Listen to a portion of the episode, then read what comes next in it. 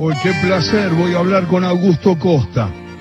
Eh, sí, para mí es un placer particular, es un hincha de Vélez. A mí me gusta mucho hablar con ministros o con gente de la política exclusivamente de fútbol y eso es lo que lo que hacemos. Eh, ahora quiero saludarlo a Augusto. ¿Cómo estás, Augusto? Un abrazo. Hola, Alejandro. Un gusto enorme estar charlando con vos. Bueno, me alegro que, estés cómodo aquí en nuestro Todo con Afecto porque, y, y, siempre hago esta pregunta de arranque para el fútbol, sos un hombre joven, después doy todos los datos que quieran, pero quiero preguntarte, ¿cuál es la primera imagen que te aparece, fútbol, infancia, si es una instancia, un amigo, los viejos, una cancha, un ídolo, ¿Cuál es la primera imagen que te aparece cuando te dicen infancia fútbol, Augusto? En realidad te tendría que decir dos porque yo básicamente nací en la cancha de Vélez porque mi abuelo era era dirigente y, mis memorias más inmediatas del fútbol están asociadas a, estar en el club, eh, ir a ver los partidos y, eso como que me, atraviesa durante toda la vida y particularmente la infancia. Pero después hay una imagen que, tengo muy grabada ahora que me la mencionás, que es estar em, en la falda de mi abuela, yo tenía creo que tres años, una cosa así, eh, Mundial 78, mirando por la tele eh, el partido contra Perú, Argentina-Perú, que, que mi viejo y mi vieja se habían ido a Rosario a verlo, y, yo estar ahí prendido y todavía esa imagen como que la tengo muy grabada porque fue como una, una imagen muy potente de estar, supongo, ¿no? Uno, uno con tres años debe sentir la sensación de no estar con sus padres, pero estar viendo un partido de fútbol y, sentir también esa emoción de un mundial. Así que eh, esa imagen todavía me acuerdo y viste, te, te pone a pie de gallina. Estábamos charlando con Augusto Costa, que es ministro de Producción, Ciencia e Innovación Tecnológica de la provincia de Buenos Aires, del gabinete de Axel Kisilov, es hincha de Vélez y estamos charlando de esas imágenes y la primera imagen que contaste es del Mundial 78, claro, son nacidos en el 75. Fin del 74, 22 de diciembre. Ah, sí. Fin del 74. ¿De qué día sos de diciembre? 22. El 22, estamos ahí, porque yo soy del 19 de diciembre. Pero lo que digo es, eh, tengo unos cuantos más que vos, Augusto. Me encantaría tener tu edad. Eh, 74. Mirá, en el año 74 empecé a trabajar en los medios. El 4 de agosto, no habías nacido. Así que tengo 46 de profesión. Mirá. Así que ahí estamos. Eh, Augusto, eh, ¿cómo vino lo de Vélez? ¿Por dónde viene? Bueno, toda mi familia paterna es de Matadero, de, Versalles, y mm, todos ya, desde mi viejo, mi abuelo, mis tíos, eh, todos de Vélez, y, y, entonces como que yo ya soy de, de los hinchas que vienen de la cuna, no es que eh, tenía un amiguito que era de Vélez y, me dice amigos y, me dice hincha, sino que ya es un casi un mandato familiar, pero que además, como te comentaba, se, nutrió mucho de estar en el club porque tenía la, la particularidad de que mi abuelo era dirigente y estuvo muy vinculado a, la dirigencia del club durante muchos años, entonces eh, eso también alimentaba más todavía eh, el vínculo con el club y, con, el fútbol. Eh, estoy hablando con Augusto Costa y estoy hablando con un hombre que habla de Vélez.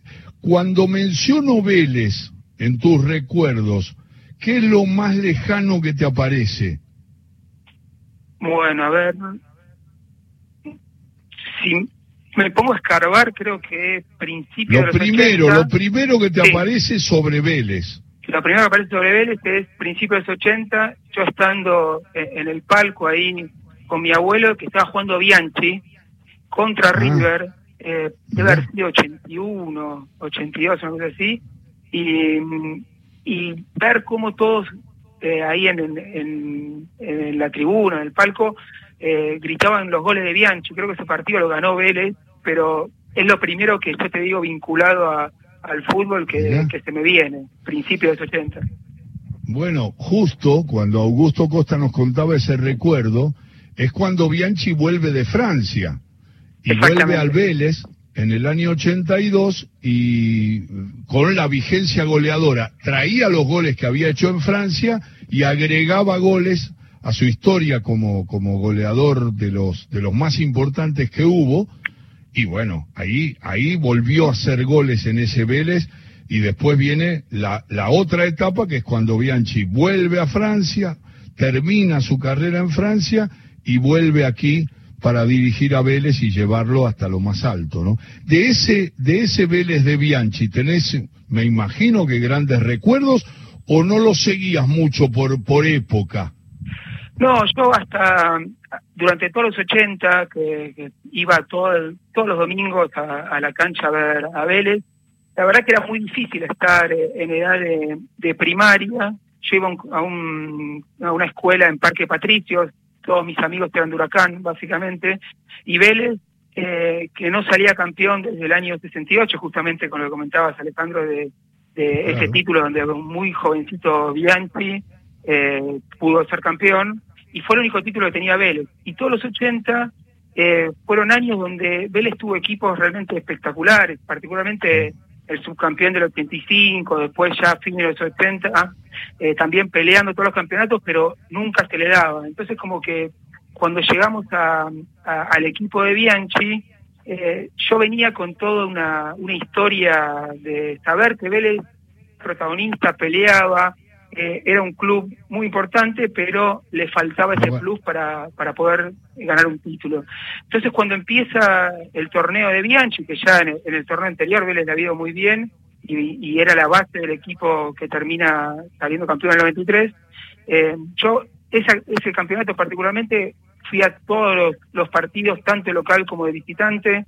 Me acuerdo haber viajado a, Corrientes a ver eh, Vélez Mantillú, bueno, Rosario, y, y fue un campeonato donde lo que transmitía ese equipo, eh, no tanto por el juego vistoso o, por eh, los líricos, sino por el alma, la garra, la, táctica, realmente era para los hinchas apasionante, porque había un equipo de Vélez que estaba eh, mostrando que, podía pegar ese salto que tanto tanto faltaba para, para que Vélez termine de consagrarse. Así que fue un, un campeonato donde particularmente eh, estuve siguiendo mucho al equipo y, me acuerdo ahí cuando eh, en la cancha de estudiantes, con el empate, con gol de Chivales penal, que salimos campeones, fue una fiesta. En realidad hubo que esperar a que termine eh, el partido independiente más tarde, pero pero la verdad que pude disfrutar mucho y sobre todo desquitarme de, de toda la, la historia previa durante torneos que estábamos para ganar, pero no se nos daba.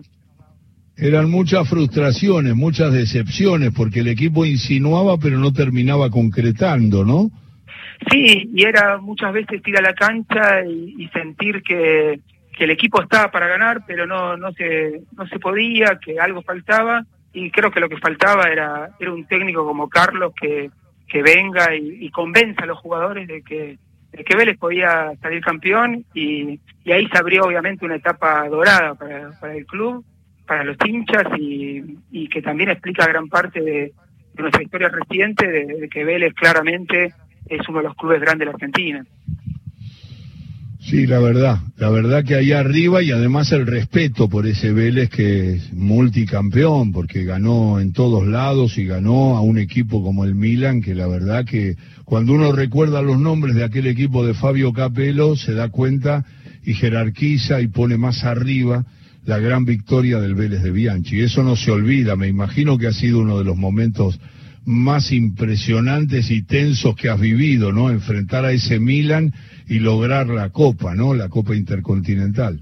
Imagínate, Alejandro, para un club como Vélez, que no había podido tener la posibilidad de, ganar Libertadores, de, tener que enfrentar a rivales como eh, como el Milan, lo que fue, me acuerdo esta mañana, bueno, como gran parte de los partidos que se juegan en Tokio, 7 de la mañana, eh, ahí despierto en la tele, eh, sufriendo todo el partido, pero muy rápidamente viendo cómo la misma mentalidad y, la misma eh, garra que ponía Vélez en todos los partidos que llevaban a Libertadores, lo estaba haciendo en Milan. Después, como son todos los partidos que son finales, eh, puedes tener suerte o no, la pelota puede entrar o puede pegar el palo, pero una cosa que yo también recuerdo particularmente de todos esos equipos era eh, que uno sabía que lo, normal era que Vélez ganara o que Vélez estuviera a la altura y que los jugadores dejaran todo. Entonces con eso, eh, en la final de, la Intercontinental te he demostrado que, ese equipo no tenía techo y por suerte pudimos traernos eh, este título que obviamente son muy pocos los clubes que, pueden disfrutar de, un logro así. Augusto Costa es. En el terreno me, gusta porque te conozco por muy responsable, un hombre muy equilibrado, sos muy joven y estás en, en funciones, como decía Néstor Kirchner alguna vez, hombres, somos hombres comunes en situación extraordinaria, le dijo a todo ese primer gabinete. Y te quería preguntar en el sentido más estricto del cuidado que tienen ustedes en lo diario, en lo cotidiano, con Axel Kisilov y todo el grupo. Eh, tengo mucho contacto con el doctor Goyan y con Kreplak, y la verdad es que sé que ustedes que se manejan en funciones muy de relaciones, muy de, de cambio, sé que se cuidan mucho. Me gustaría saber, como una especie de servicio que damos para el final de la nota, Augusto, ¿cómo manejas el tema del, del cuidado, del, del, del tapaboca, de, de, estar bien este, poniendo aire en, en cada una de las salas donde estás, todo eso? ¿Nos podés contar?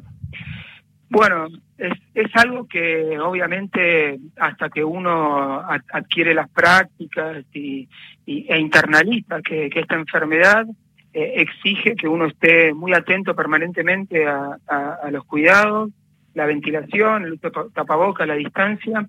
Y, ahí con todo el gabinete, en un primer momento, eh, fuimos muy conscientes de que la, necesidad de, que la gestión eh, funcione y que, y que nosotros también podamos, eh, en cierto sentido, predicar con el ejemplo, exigía que nos adaptáramos rápido a estas nuevas, nuestras prácticas que están tan alejadas a, lo que es nuestra idiosincrasia y, nuestra forma de relacionarnos, ¿no?